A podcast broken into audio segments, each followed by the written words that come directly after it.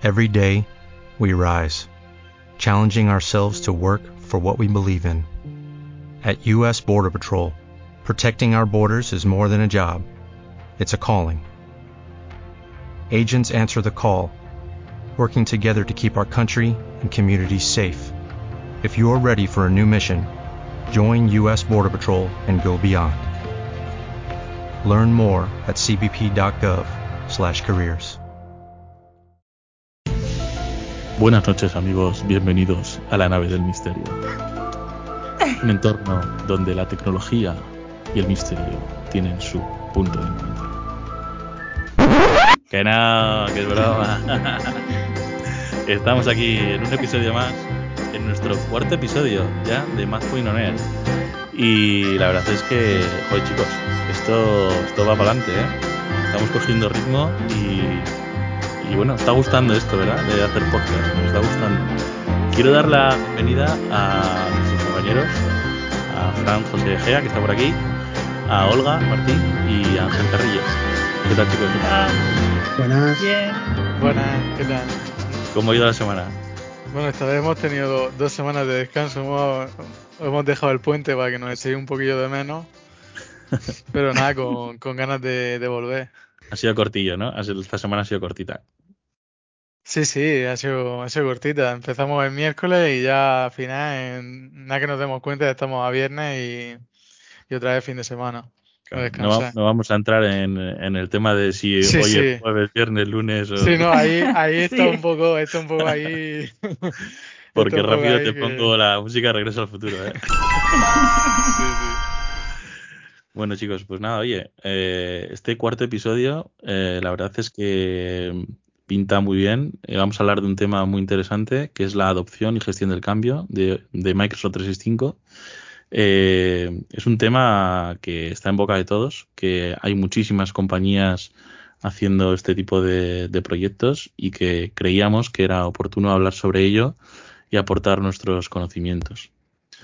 Antes de empezar con este episodio, quisiéramos dar una, un abrazo muy grande y un reconocimiento a nuestros compañeros del, eh, magazine de Power Platform Magazine, a Ferran Chopo y a Miquel Vidal, porque nos mencionaron el otro día en su magazine. Eh, quien no conozca, es una newsletter quincenal publicada por Miquel Vidal y por Ferran Chopo, donde se recopilan artículos, eventos, vídeos, noticias, bueno, todo lo que tenga que ver sobre la comunidad hispanohablante relativo a Microsoft Power Platform.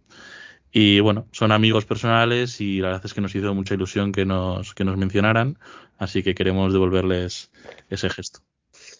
En el caso de que queráis suscribiros a vuestra a su a su, a su boletín, ¿vale? powerplatformmagazine.com, ahí podréis eh, entraros, os suscribís y cada 15 días tendréis las noticias más relevantes de Power Platform en, en vuestro buzón. O sea que Yo creo que además es, es una, perdón Ángel, es una forma de conocer todas las noticias de última mano, porque la verdad es que se le ocurran mucho, ¿no? Hacen una recopilación brutal de todo lo que ocurre y, y es, te, te ahorra bastante tiempo, ¿verdad? Y a, veces cuando eh, en este mundo, tal y como va de rápido, no te da tiempo a, a ver todo, a estar atento de todo. Bueno, pues qué menos, ¿no? Que cada 15 días pues te manden un, un- una newsletter, ¿no? Con esta recopilación de los puntos claves o, o los puntos importantes para que les des un repaso, porque pues, uno nunca puede estar 100% al, al pie del cañón y siempre vienen bien estas cosas. Y si nos mencionan, pues mucho mejor, ¿no? Hombre, mucho mejor. Sí, la verdad Pues es que nada, tengo, tengo abierta la newsletter y la verdad es que es súper, súper completísima. ¿eh? Todo, todo. De artículos, videotutoriales, eh, eventos, la grabación de los eventos, los próximos eventos que, que hay dentro de la comunidad, noticias, las noticias más destacadas, incluso pues otros otros temas también interesantes como el tema este del, de nuestro podcast o curso. La verdad es que es súper, súper amplio. No se les escapa sí. nada, la verdad. Se lo ocurran mucho y, y dedican mucho tiempo a, a los contenidos y la verdad es que es de agradecer. Pues nada, chicos, la verdad es que queríamos hacer este gesto y, y comenzar ya con nuestro episodio de hoy. Eh, es un episodio donde queremos hablar, como hemos comentado antes, de adopción de 365 y de gestión del cambio. Es un tema que no todo el mundo conoce que no todo el mundo aplica y que es muy interesante comentar. Y quisiera hablar un poco, la, quisiera abrir un poco la ronda de, de, nuestro podcast con una pregunta, ¿no? A ver quién de vosotros se lanza ahí a la piscina y, me la responde. Eh, antes de nada, para nuestros oyentes, para que sepan un poco nuestro punto de vista, ¿qué es para vosotros adopción y gestión del cambio? Pues dejamos unos segundos que lo penséis, ¿vale? Y ahora os comentamos nosotros. Porque al fin y al cabo, eh, puede que, lo oigáis mucho en vuestros proyectos, en vuestras compañías, ¿no? Pero todavía no tengáis claro qué es. Y al fin y al cabo es, eh, bueno, intentar cambiar un proceso que tengas eh, dentro de tu compañía, una forma de pensar, realizar un cambio cultural en la, en la compañía, ¿no? En este caso, bueno, como bien sabemos, el ser humano es, eh, tiene mucha resistencia al cambio en todos los aspectos y aplicar, eh, bueno, pues lo que es toda la adopción y la gestión del cambio es algo muy importante eh, para acompañar en los proyectos que estéis haciendo, ¿no? Para y evitar que, esa resistencia venga por parte de los usuarios y que el proyecto al fin y al cabo pues acabe siendo un fracaso, ¿no? Que, has puesto todas las, las, ganas, las energías, has hecho el mejor producto del mundo, pero si la gente no lo adopta, porque no, no has sabido acompañarles en este proceso para poder hacerlo correctamente, pues todo este esfuerzo ha sido en vano y puede que hayáis perdido decenas de miles de euros o cientos de miles de euros, ¿no? Entonces eh, es, un proceso muy importante el, poder realizar este acompañamiento, por decirlo de alguna forma, ¿no? Con, con los empleados para que entiendan esa necesidad que hay de realizar ese cambio, eh, asesorarles en este sentido y que luego, bueno, pues puedan ir dándose cuenta desde ellos mismos, ¿no? Que, es necesario realizar este cambio y que hay alguien que les está acompañando eh, para poder realizarlo, ¿no? Eh, un poco ah, nos puede recordar a, la película de origen, ¿no? De que nos tienen que introducir, digamos, la, la semilla de la idea, ¿no? En la cabeza para que la vayamos desarrollando nosotros, pero en el fondo no deja de ser eh, muy diferente. No sabemos eh, que tenemos que hacer ese cambio hasta que alguien pues nos lo explica de tal forma que lo podemos entender y somos nosotros quienes tenemos que procesar ese cambio. Para, para mí lo que es importante también comentar es que este proceso de gestión del cambio puede estar incluido en cualquier tipo de proyecto que tengamos en la organización y que el objetivo principal para mí, como lo veo, es que el usuario al final no se frustre con, ese cambio. Puede ser con un cambio de, herramienta, de metodología, de, cultura, y que al final pues haya una experiencia positiva y, el proyecto sea, sea un éxito. Es decir, mm, utilizar diferentes herramientas, eh, metodologías, eh, pasos para que al final ese proyecto eh, tenga pues que los usuarios, digamos que los usuarios sean felices utilizando eh, esa herramienta y que no haya frustraciones y, que al final el proyecto vaya mal o se caiga porque al final los usuarios no lo han entendido o, básicamente se han frustrado a la hora de, de ese cambio ¿no? que ha habido. ¿Tú, Frank, qué opinas? Sí, sí, pues yo, bueno, hilando un poco con, con mis compañeros Ángel y Olga, pues al final un, un, proceso, un proceso de adopción pues puede ir bien, como puede ser eh, un trabajo que hacíamos antes manualmente, de almacenamiento de ficheros en carpetas, a un proceso, a un cambio, a, a digitalizar el almacenamiento de esta documentación en, en carpetas, en biblioteca de documentos de, de SharePoint, por ejemplo, o las antiguas reuniones que teníamos en, de forma presencial pues ahora la hacemos con aplicaciones de colaboración como Teams. Y al final, pues eh, a mí lo que me gustaría completar un poco sería que al final yo en muchos proyectos me doy cuenta de que a veces es tan, es tan importante ¿no? Eh, garantizar una calidad del producto, una calidad del software que entregamos, pero al final el éxito global ¿no? se, se compone cuando tú entregas ese proyecto y, y la empresa digamos que logra integrarlo en, su proceso de día a día, ¿no? Y al final los empleados eh, lo hacen suyo, ¿no? Y, se, y, están a gusto trabajando con eso. Y al final yo creo que eso es un poco eh, el éxito de un proceso de adopción. Es decir, y, nada, y como veremos en el, en el episodio de hoy, pues hablaremos sobre, pues identificaremos un poco ciertas metodologías que, que, bueno, que están a la orden del día en este tipo de, proyectos, desde la identificación de, los actores implicados en los proyectos a, a, todo lo que, lo que conlleva un buen proceso de adopción. Yo creo que lo que estáis comentando es súper interesante. Eh, y esto que ha comentado Fran ahora, último, la verdad es que es. Eh, estaba yo pensando un poco dar mi punto de vista y va un poco en esta línea. Em, al final, los procesos de gestión del cambio no solo lo vamos a hablar hoy eh, relacionado con la tecnología y con las herramientas colaborativas, etcétera, ¿no? en entornos empresariales. Pero los procesos de gestión del cambio estamos constantemente en nuestras vidas aplicándolos. Eh, estamos constantemente haciendo cambios y adaptándonos a ellos. Eh, eso tiene mucho que ver con los niveles de madurez. por ejemplo, si lo extrapolamos a, a un nivel de madurez de la persona, pues una persona con un nivel de madurez mucho mayor va a poder afrontar los cambios de una forma un poco más adulta, ¿no? Que un niño, por ejemplo, que igual los cambios todavía no los, no los adopta de forma eh, más adulta. Y en el caso de las empresas igual, hay empresas que tienen niveles de madurez muy bajos, donde los procesos de cambio todavía requieren mucho trabajo para que haya una buena gestión de cambio, y hay otras empresas donde los niveles de madurez eh, son muy elevados. En este sentido, em, eh, creo que es muy importante trabajar mucho este, este nivel de madurez para que las empresas y sobre todo las personas que al final componen las empresas pues adopten los cambios de forma natural. Creo que el éxito, y esto lo ha comentado Fran ahora, de una buena gestión del cambio es que la adopción de lo que se cambie, de, de, de, de, cualquier cosa, sea natural y no sea forzada, ¿no? Porque si algo se fuerza, siempre hay resistencia. y si algo, si algo entra más natural, pues eh, a los usuarios lo, lo adoptan, lo adoptan mejor, ¿no? Y luego también tenemos que tener en cuenta que otra, otra dificultad añadida y aprovechando lo que has comentado, ¿no?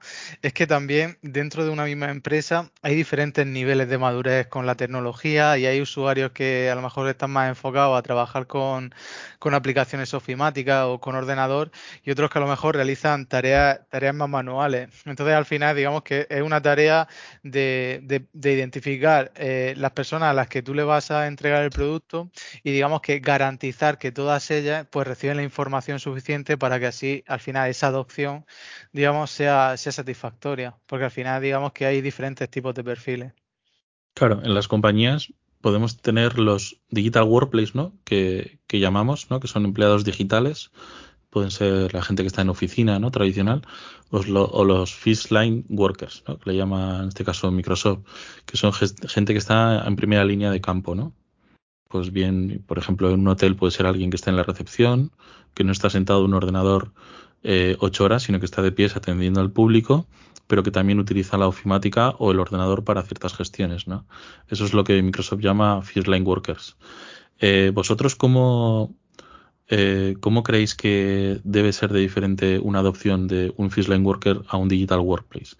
¿Aplicaríais diferentes tipos de, de adopciones? ¿Haríais lo mismo con, con los dos tipos a la vez?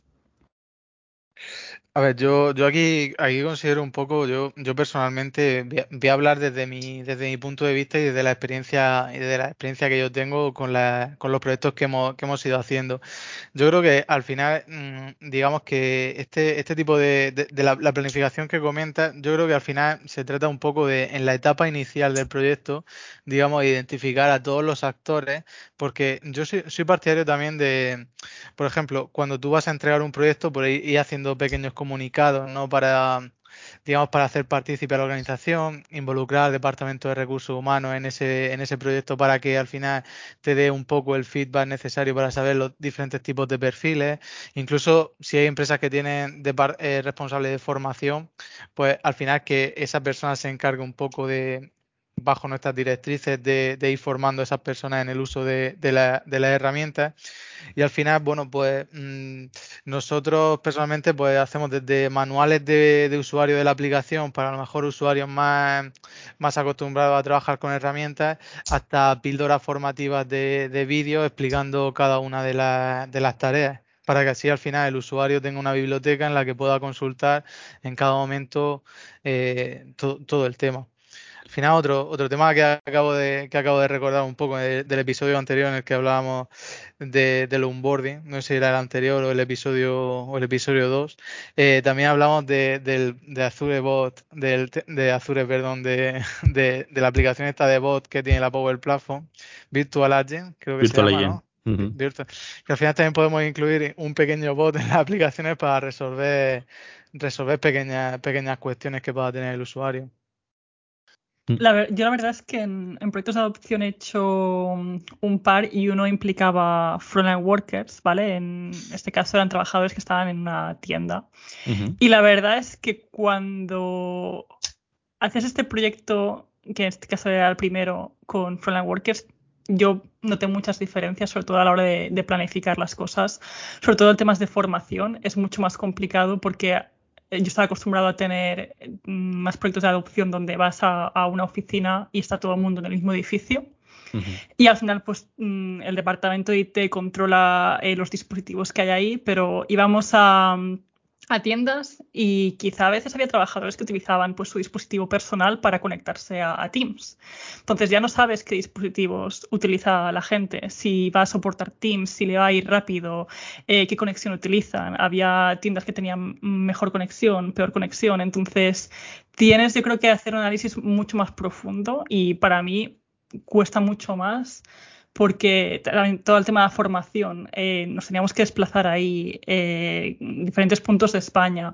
Eh, abarcas mucho más territorio que quizá en proyectos que, bueno, que quizá tienen sedes, pero tienen alguien ahí, ¿sabes? ¿Sabes? ¿Sabes? No sé, para mí fue bastante mm, diferente, no sé, vuestra experiencia en, ese caso. Sobre todo para el tema de analizar previamente y tener todo mucho más controlado e improvisar mucho menos. sí, sí, yo, yo, creo que aquí la, etapa inicial del proyecto es, fundamental para, para, digamos, que al final el resultado sea satisfactorio. Eh, yo opino igual que Olga. En el, en el fondo, eh, todos los usuarios eh, eh, hay que hacer programas de adopción específicos y en cada compañía pues tiene sus pequeños detalles que hay que estudiar y analizar, ¿no? Pero en el caso de los Fishline Workers es cierto que hay que tener en cuenta otros aspectos como la seguridad, los dispositivos eh, y esto me viene un poco a la cabeza una pregunta que yo tenía aquí apuntada para, para comentar hoy también y es que en estos proyectos de adopción por lo general no sé en vuestro caso, ¿eh? en mi caso, la mayoría de, la, de, los proyectos yo trato siempre con comunicación, con organización, con recursos humanos en algunos casos, muy poco con IT, ¿no? Pero digamos que la mayoría de los sponsors de este tipo de proyectos son áreas de negocio, que son áreas core de la compañía.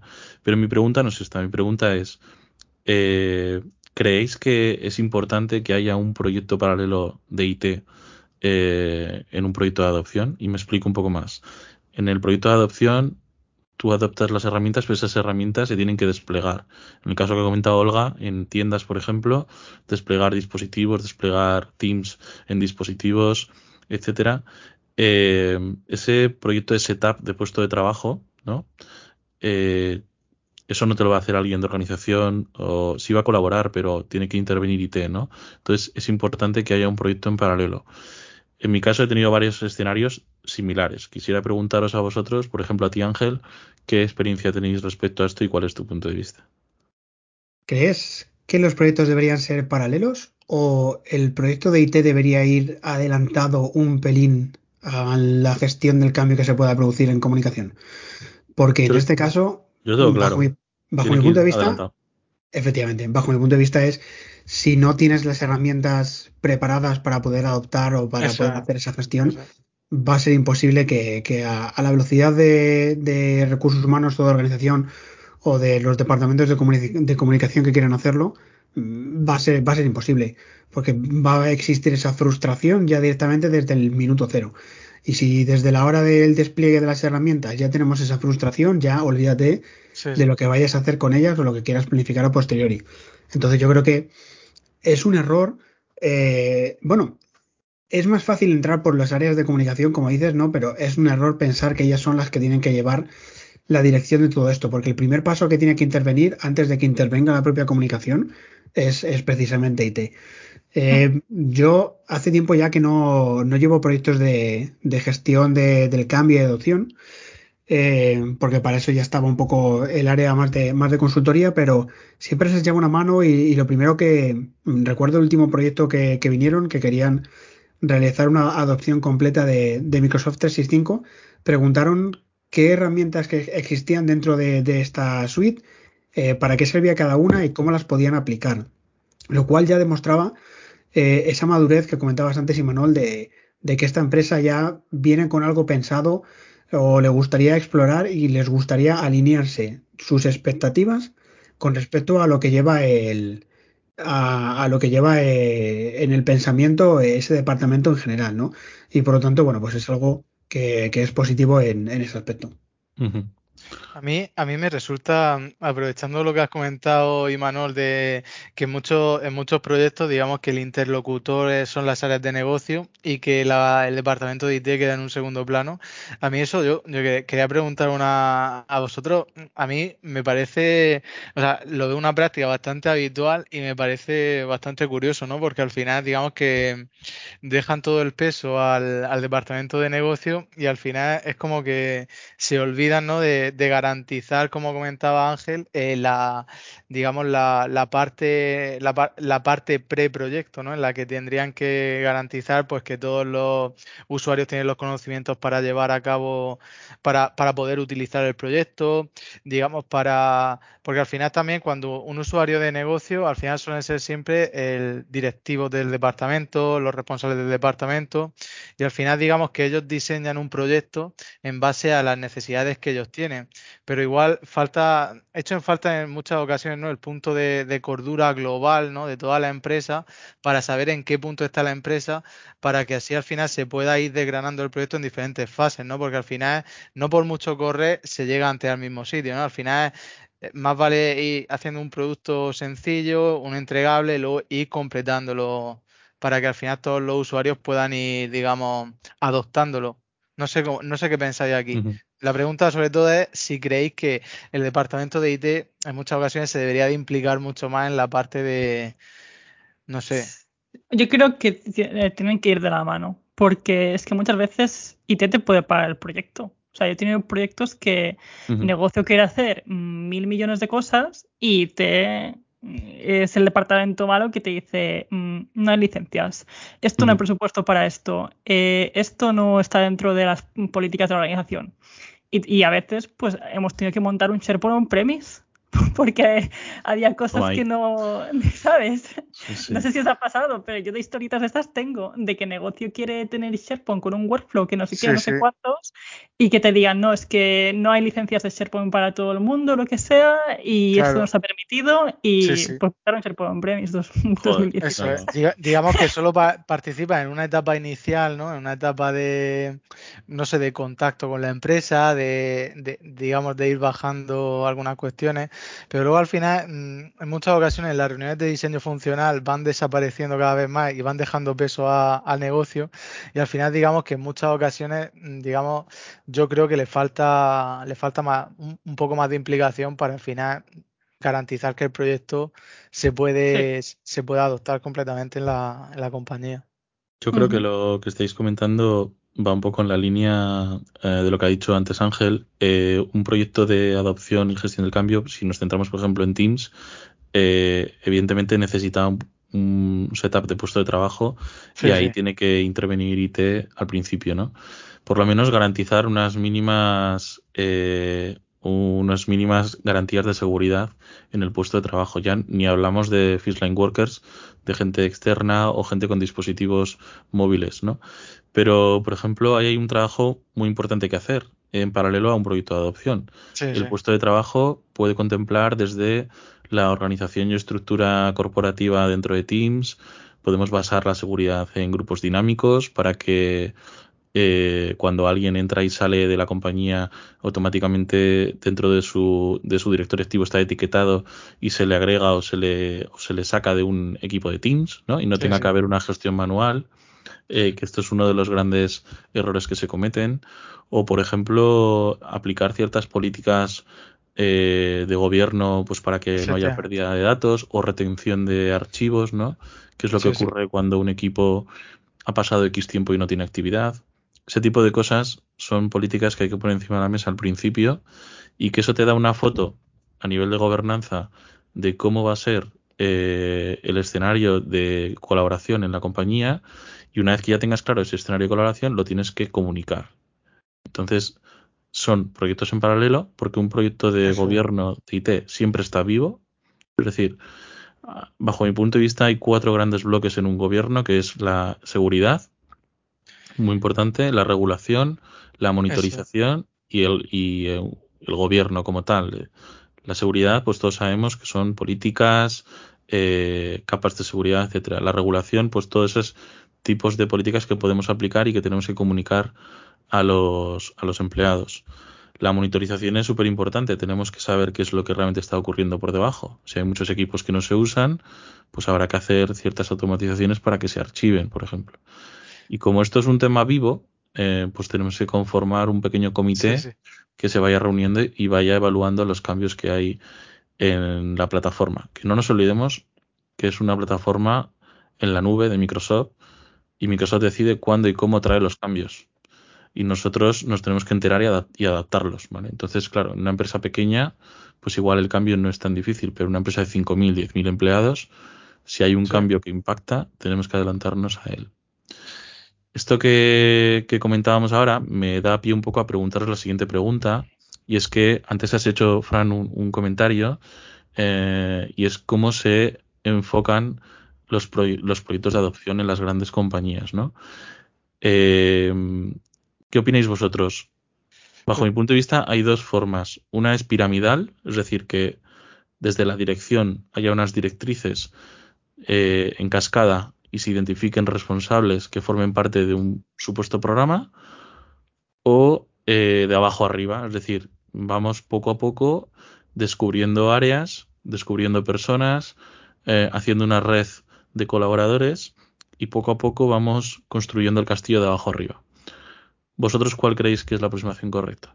Yo, yo aquí, yo aquí pienso que, que al final para, para poder crecer cuando haces un proyecto de adopción, es decir, cuando, cuando integras una suite de aplicaciones como Office 365, para que al final todos los proyectos que vayan saliendo eh, sean sean idóneos, al final hay que crecer de manera ordenada. Y para mí es muy importante la parte de la gobernanza. Es decir, antes de iniciar el proyecto, yo al final tengo un listado de preguntas, me reúno con el responsable de, de IT y al final le transmito a ver quién va a ser responsable de administrar cada una de las aplicaciones. Es decir, al final también le aconsejo que tienen que crear un usuario de administración para administrar cada, cada una de, de las aplicaciones. En muchas ocasiones suelen utilizar su, Suelen, es que estoy leyendo aquí el chat. Suelen utilizar. Suelen utilizar no seáis troles, no seáis troles. Sí, sí. Aquí. No, generalmente suelen utilizar su. Para administrar las aplicaciones suelen utilizar su, su propio su propio usuario, el usuario nominal del, de la persona de IT. Pues al final yo les recomiendo, oye, pues tienes que crearte un usuario, un usuario específico para eso. Pues, ¿qué pasa si el día de mañana tú te vas de la compañía? Pues no sé, al final una, una serie de listas de preguntas, por ejemplo, ¿qué vamos a permitir hacer a cada uno de los usuarios?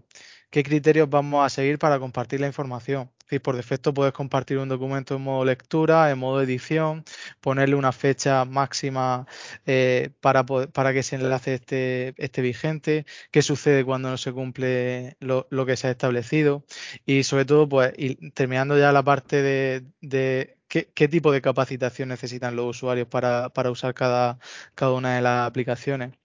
Y luego al final, pues pues la parte de, de, la propia adopción en sí, que tampoco me quiero alargar mucho aquí porque quiero que, que, habléis vosotros también, ¿no? Pero al final, pues la identificación de los actores implicados, que es un poco las personas que tú has comentado antes, en la diferencia de si es piramidal o, empezando desde la base, y, identificar una serie de escenarios profesionales que, que van a ser los primeros que se van a, que se van a adoptar con esta nueva serie de herramientas. Al final, la, la concienciación y la, y la formación y la, y la posterior planificación de, de, esta, de este tipo de, de, Joder, estoy leyendo aquí.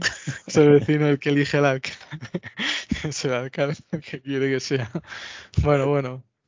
Nada, en definitiva, que al final pues es muy importante la, la parte, la parte inicial de, de la gobernanza para, para, al final poder crecer de manera, de manera ordenada. Aquí en Point somos un poquito troles. Sí, sí, sí. Aquí es que yo, estoy, leyendo y digo, a ver si. yo, mira, mi pregunta iba relacionada eh, sobre todo eh, en el caso de, empezar un proyecto de adopción, donde tienes que hacer un programa y donde tienes que implicar a muchísimas personas. eso cuesta mucho. Cuesta mucho implicar a muchas personas y cuesta mucho hacer partícipes a muchas personas de algo en lo que les tienes que decir que crean, porque no, no lo están viendo. Igual hay personas que vienen ya convencidas, pero hay otras que, tienes que convencerles. Y ahora hablemos de, hablaremos de metodologías, ¿no? Pero en el caso de que tienes que convencer a alguien, que todo el mundo va hasta la bola de trabajo, eh, hay dos formas de hacerlo. Una que a mí personalmente me ha funcionado, que es piramidal, es decir, coges al que más mande, le convences y ese convence a los de abajo. ¿no? Y como es el jefe, todo el mundo le hace caso. y entonces, eh, de forma piramidal, pues creas una red de managers que te ayudan eh, en tu programa de adopción. ¿no? Son, se convierten en tus evangelizadores de la tecnología. ¿vale? Pero ojo, ojo un momento, porque ahí estás diciendo ya una red. Entonces, si es piramidal, no es una red. Bueno, es una red estás, que... Estás empezando, estás empezando a hablar de lo que necesita cualquier empresa, ¿no? Que son eh, identificar unos champions. Identificar unos champions, pero tú puedes identificar poco a poco como una hormiguita, ir descubriendo champions, o puedes en una semana tener 30 champions. ¿No? Esa es la, esa es la pregunta. Es decir, ¿a vosotros qué es lo que más os funciona? No sé, yo, yo generalmente. Yo pienso que la segunda, ¿no? Sí, es eh, como descubrir los champions. El hecho, el hecho de tener que ir descubriendo a los champions te va a suponer un mayor esfuerzo para luego tener que intentar llevarlos a todos en la misma dirección. Eh, puede, puede que suene contraproducente, ¿no? De, que te vengan un poco asignados a dedo, pero creo que a lo mejor es más factible eh, poner algún programa en el que la gente se pueda apuntar y colaborar y mm. que si esas personas son las que ya se unen directamente al programa es porque ya vienen con esa motivación de querer cambiar y van a tener mucho más empuje que otras personas y probablemente esos sean los champions. No has tenido que ir tú a descubrirlos, sino que se han descubierto ellos solos. Y al, final un champion es muy importante que esté también alineado con, lo, con, los objetivos de la compañía, porque al final muchas veces se, se, ve un champion como un gurú tecnológico o un tecnólogo dentro de la compañía. y al final Efectivamente, pero que muchas veces se tiende a pensar o, cuando te pones a descubrir Champion, son, son, gente que son apasionados de la tecnología y al final también hay que, hay que combinar mucho también la alineación con el, con el negocio, sí, lo, que, lo que busca la compañía con, con esto. Al final, un Champion, desde nuestro punto de vista, es una persona que nos va a ayudar a que el mensaje llegue al equipo. Y como al final las empresas están compuestas por áreas funcionales, eh, esa pirámide que yo comentaba, lo único que hace es ayudar a identificar esas personas, nada más, en, un tiempo corto de espacio de tiempo, ¿no? Luego dentro de, cuando ya tenemos esas personas identificadas, eh, ahí es cuando empieza el verdadero trabajo. Tenemos que, tenemos que hacer iniciativas para, para trasladar, para comunicar cuál va a ser el cambio, cuáles van a ser eh, eh, los procedimientos. Por ejemplo, comentabas tú, Fran, antes eh, escenarios empresariales, ¿no? Sí, nosotros al mm. final aquí generalmente siempre empezábamos por el típico de reunirse y colaborar con facilidad. Y al final enseñarle un poco pues, las funcionalidades de las reuniones de Teams, cómo pueden colaborar compartiendo pantalla, compartiendo documentos para que puedan editarlo editarlo entre, entre ellos. Eh, también enseñarle un poco a adoptar eh, un equipo de team, explicarle los diferentes, los diferentes canales que, hay. y, bueno, enseñarle al final a trabajar con un espacio de, trabajo basado en chat, que al final un poco, un poco Teams. Y la y al final, pues abrirle un poco la mente para que, para que ellos mismos pues, puedan ir siendo autónomos y creciendo, como digo, de manera, de manera ordenada y respetando las directrices de gobernanza de la organización. ¿Y esto, este tipo de proyectos, eh, utilizáis alguna metodología específica? Por ejemplo, tú, Olga, en Plain, ¿has utilizado alguna metodología propia de gestión del cambio? ¿O cómo lo mm. soléis abordar? Nosotros en Plain, eh, bueno, no sé si lo voy a pronunciar bien, utilizamos el Prosci. Prosci. Prosai, o lo sabía. Es que te había oído antes decirlo de otra manera y yo siempre he dicho Prosti. Es que si decimos Prosti, los de Microsoft nos van a matar. ya, ya. Hay que pronunciarlo bien. Y yo no soy certificada, pero sí que hay gente que se dedica más a proyectos de adopción que sí que están certificados. Que, que bueno, que esa es la metodología que utilizan.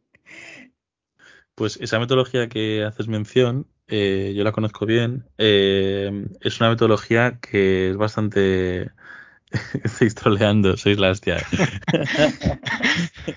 es que ha subido, eh, ha subido una foto a Twitter.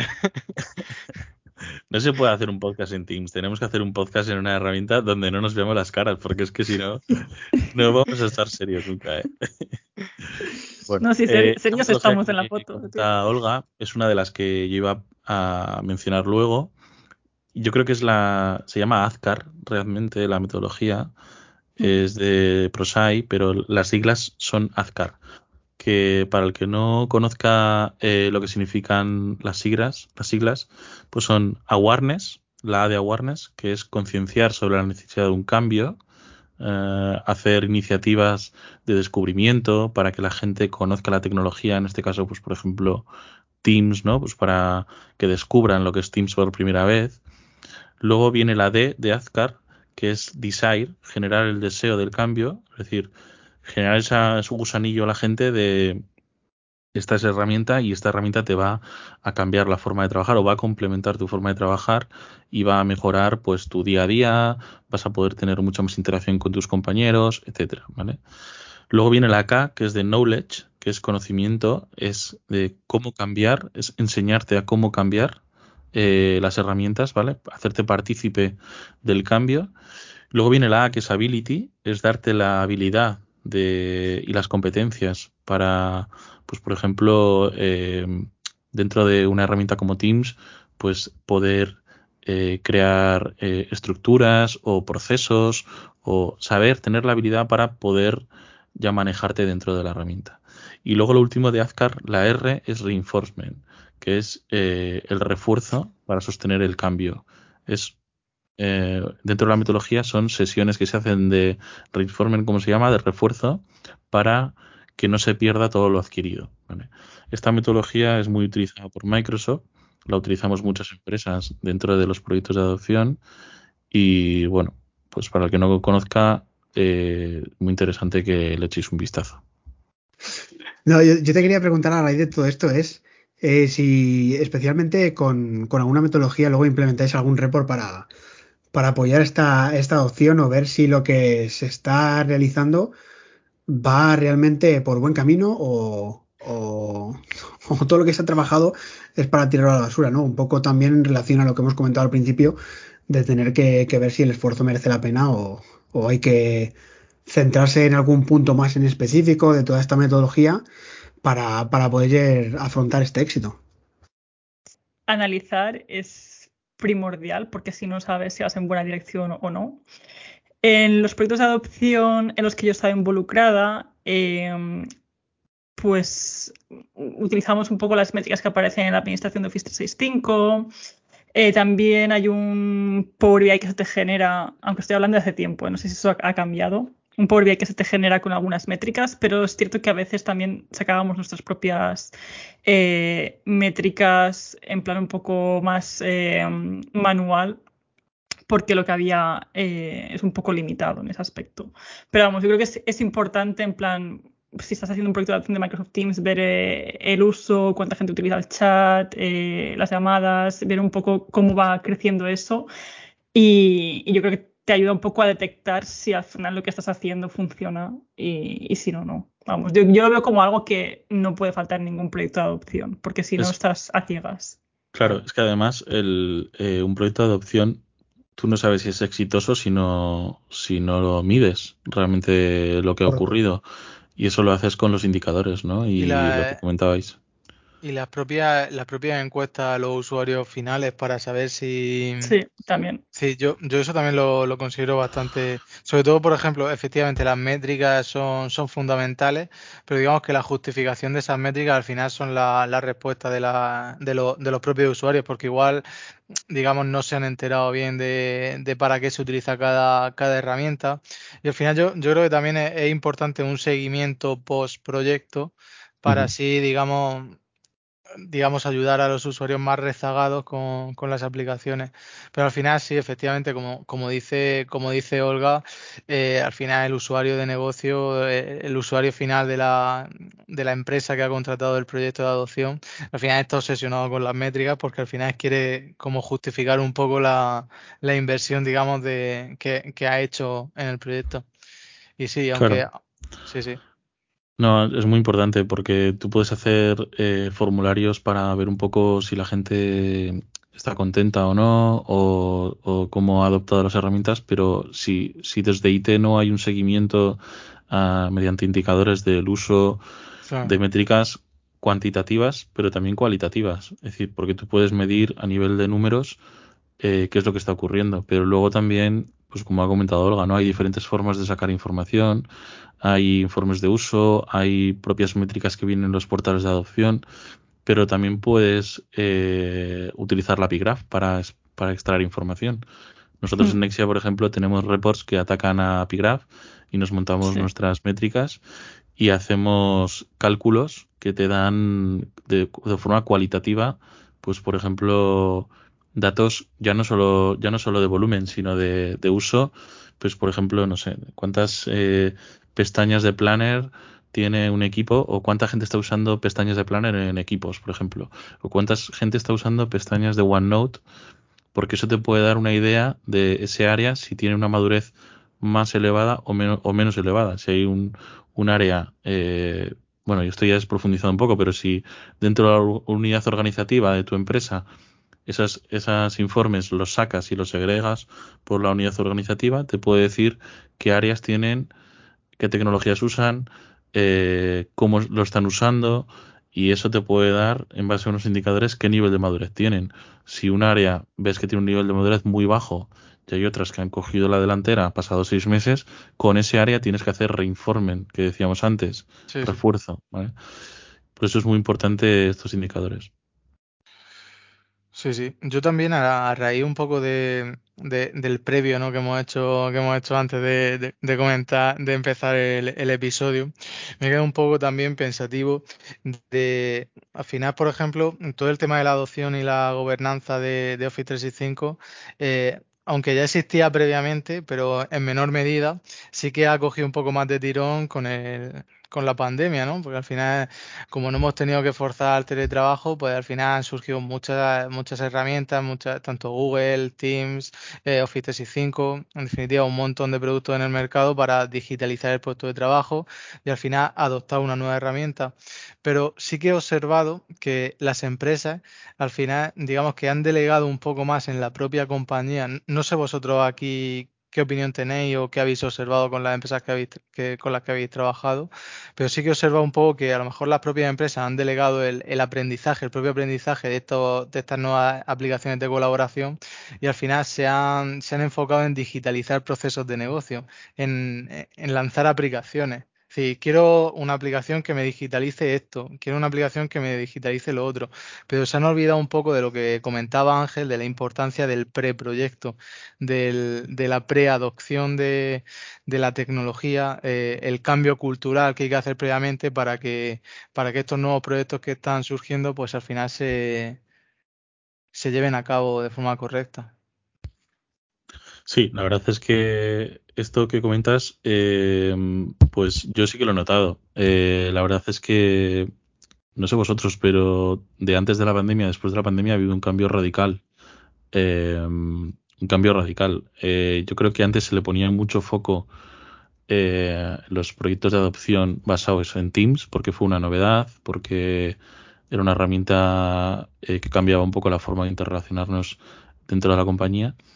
Pero a raíz de la pandemia, que todo el mundo nos tuvimos que confinar y empezar a teletrabajar luego, eh, creo que la adopción fue totalmente natural. Es decir, eh, se forzó algo que de otra forma no se hubiese forzado y ya pasó, los proyectos de adopción pasaron de, de hacer mucho awareness y mucho desire eh, en Teams a, a, centrarse en el ability. Es decir, ya damos por hecho que la gente tiene el deseo de, de bueno, tiene el deseo, no tiene más narices que usar Teams porque están en su casa, ¿sabes? Entonces, entonces nos centramos en, eh, en la parte más de procesos, de escenarios de negocio, de digitalización. Y aquí es donde la Power Platform con Teams pues cobra todo el protagonismo, ¿no? Y sí, bajo mi punto de vista, no sé vosotros, pero fue un, un cambio radical. Sí, yo, yo, creo que al final ha sido algo que, como tú bien has dicho, que el propio usuario desde su casa al final es que no, no le quedaba más remedio que era adaptarse o morir. Efectivamente, es la, es la supervivencia, ¿no? A, a todos estos eh, procesos de cómo poder mantenernos en el día a día, ¿no? En, en, el, en todo este asunto sin morir el intento. Como bien decía Emanuel, ya la gente pasó un poco más a, al tema de la, de la habilidad y, y, pensar que ya todo esto lo, lo conoces y, y, ya está. Y, y lo, lo, damos por hecho, ¿no? Y, eso también ha supuesto que en esta época que empezamos de post pandemia, demos ya cosas por hechas de que las hemos aprendido y luego realmente no sean así. Pero bueno, eso seguramente dará para, para otro podcast. Malos hábitos, ¿no? Demasiados. Sí, es verdad. Y en vuestro caso, en los proyectos que, que habéis hecho en vuestras compañías, ¿qué importancia tiene Teams dentro de la organización? Eh, ¿Diríais que ahora mismo es la herramienta más importante dentro del puesto de trabajo? Yo sí, creo que sí. sin duda. Sí, sin, sin, duda, ¿no? Se ha convertido en la herramienta, el eje central para comunicarse y para colaborar. Efectivamente, es el eje central de, de, cualquier de cualquier compañía. Es al final donde tienes tu, tus equipos de team, donde están tus compañeros con los que hablar y más como comentábamos, y al final prácticamente en el sector de la, de la informática estamos todo, todo el mundo teletrabajando. Es al final es una forma de, de fomentar la, la, colaboración dentro del propio, de la propia empresa e incluso las relaciones con, con los compañeros, porque si, sin Teams es que al final tendríamos una desconexión total. Eh, Olga, eh, en este caso, eh, ¿crees que en, tanto en Plain como allí en Microsoft eh, consideran que Teams se ha convertido en una pieza clave? Está claro que los números, sí. que los números de usuarios activos mensuales vamos, se ha acabado disparando y, y, lo han considerado como tal, ¿no? Pero en el día a día yo, es la sensación la misma. Yo me acuerdo ahora un par de años lo que me costaba que la gente me, me respondiera en los hilos de Teams. O sea que muchas veces mandaba algo por Teams y no lo veían. Y ahora eso ha cambiado completamente. O sea, yo creo que la gente tiene ya el, el Teams en su día a día, tiene el chat ahí disponible. Eh, o sea, es que antes me acuerdo que costaba muchísimo. La gente me mandaba mails, me adjuntaba sí, sí, el, sí, el, documento en el mail y era como, pero trabajemos en Teams, que así lo puedo editar, tal. O sea, me acuerdo cuando preparábamos ofertas o preventa o cualquier cosa, era como, pero mmm, vayamos a Teams, ¿no? Y, lo, y, y, y ahora, y ahora ya es que ya no me encuentro con esas situaciones, ¿sabes? Y ya da como... Obviamente ha sido un proceso, ¿sabes? Ha sido un proceso de, de, eso, de gestión del cambio y creo que con la pandemia se ha acelerado ya y gente que, porque yo me acuerdo ver algunas veces las métricas, de decía, a ver quién no utiliza Teams, eso que puedes ordenar y se veía quién manda cero chats, ¿sabes? Y había un gente con cero chats. sí, sí. Eso ya, ya no se da, por suerte, ¿sabes? Pero yo me acuerdo de esa época y... Es que hace... Sí. No, digo que, que, hace dos años estábamos con Sky. Es decir, hace dos años no, era no, Sky. Sky. Es que echamos la vista atrás y, ostras, internamente en las compañías ha cambiado mucho, mucho, mucho todo. ¿eh? Yo recuerdo mm. eh, de, mm, internamente dentro de la compañía pues la alta dirección no, no usaba sí, Teams totalmente. y era muy complicado de esos de eh, en mi compañía sí concienciar de usar y tal y hoy en día es que no lo dejan o sea están todo el día conectados por ahí estamos hablando por ahí eh, ha cambiado radicalmente todo y, y creo que a mejor por otro lado estamos hablando siempre de cosas internas dentro de la compañía pero os lanzo la pregunta ¿y con los clientes? ¿Creéis que ha cambiado la relación con los clientes? Y, y, desarrollo un poco la pregunta. Por ejemplo, reuniones presenciales, se han convertido en telemáticas. Eh, la forma de en cómo hablar con ellos, muchas veces ya no usas eh, teléfono ni correo. Eh, ¿Cómo habéis notado el cambio con los clientes? Yo, yo, bueno, efectivamente, al final usamos Team para, para las reuniones. Y yo lo que, lo que os iba a lanzar una pregunta, hilando también contigo y Manuel, ¿Cómo, ¿Cómo convivís vosotros con la integración de los dos teams? Es decir, eh, cuando añades usuarios externos de, por ejemplo, otra compañía, es decir, tienes un proyecto con, un, con una empresa X, pues añades a esas personas a tu, a tu team, son usuarios invitados, y al final, no sé a vosotros, pero mm, yo sí que veo que cuesta colaborar entre es decir, si ya en muchas ocasiones cuesta entre los propios compañeros fomentar todas las comunicaciones de un proyecto en un Teams, en un equipo de Teams, el uso de los canales, la pestaña de archivos, en muchas ocasiones también cuesta bastante la integración de, con usuarios externos. No sé vosotros qué pensáis aquí. Bueno, yo creo que esto sí queda para un podcast, un episodio nuevo, así que yo creo que, que este sería el momento para, para dejarlo aquí y que os animamos a que sigáis en en el podcast de la semana que viene porque creo que este tema que acabas de abrir, Fran, puede ser buena idea, ¿no? De hablar de, usuarios externos, usuarios invitados y cómo hacer esa gestión en, en, el, en nuestros tenants. Pues sí, la verdad que, la verdad que sí. Es, es, un tema que es un tema muy interesante que, que creo que da, da, para un episodio completo. Eh, y bueno, pues dejemos ahí un poco la incertidumbre, ¿no? es decir, ¿cómo colaboramos? Está, bien traído. Está bien traído. En vez de contestarte, en vez de contestarte en aire, ¿no? Si fuéramos, si fuéramos Telecinco, te pondríamos unos anuncios y volvemos. Sí, sí. Claro. ¿Cómo, se nota, ¿Cómo se nota que, que, grabamos a ciertas horas de la noche y, y, y, tienes sueño, Ángel? Ya, ¿eh? Si esto fuera la lista de las tentaciones, te diríamos que el miércoles verás el episodio completo. Pues sí, este es un tema muy, muy interesante porque ha cambiado mucho la forma de trabajar eh, internamente, pero también externamente eh, eh, con, los clientes. yo no te digo más, más que, por ejemplo, que tengo clientes que directamente me escriben por el chat de Teams y hablamos por ahí, como si fuera de tú a tú. Es decir, ha cambiado mucho la forma de relacionarnos. Pero como ha dicho Ángel, vamos a respetar su propuesta. Yo creo que lo podemos ir dejando aquí nos da para un episodio completo el tema de usuarios invitados, externos, dominios federados, cómo trabajar con usuarios invitados por fuera, por dentro, compartición de archivos. Aquí creo que hay un, campo de investigación. Hay, un filón, hay un filón ahí. importante y creemos que puede ser de, mucha utilidad para vosotros. Y pues nada, oye, eh, quiero agradecer a mis compañeros este episodio que yo creo que ha sido muy completo. Eh, bueno, ¿qué opináis eh, vosotros? ¿Cómo, ¿Cómo os ha parecido?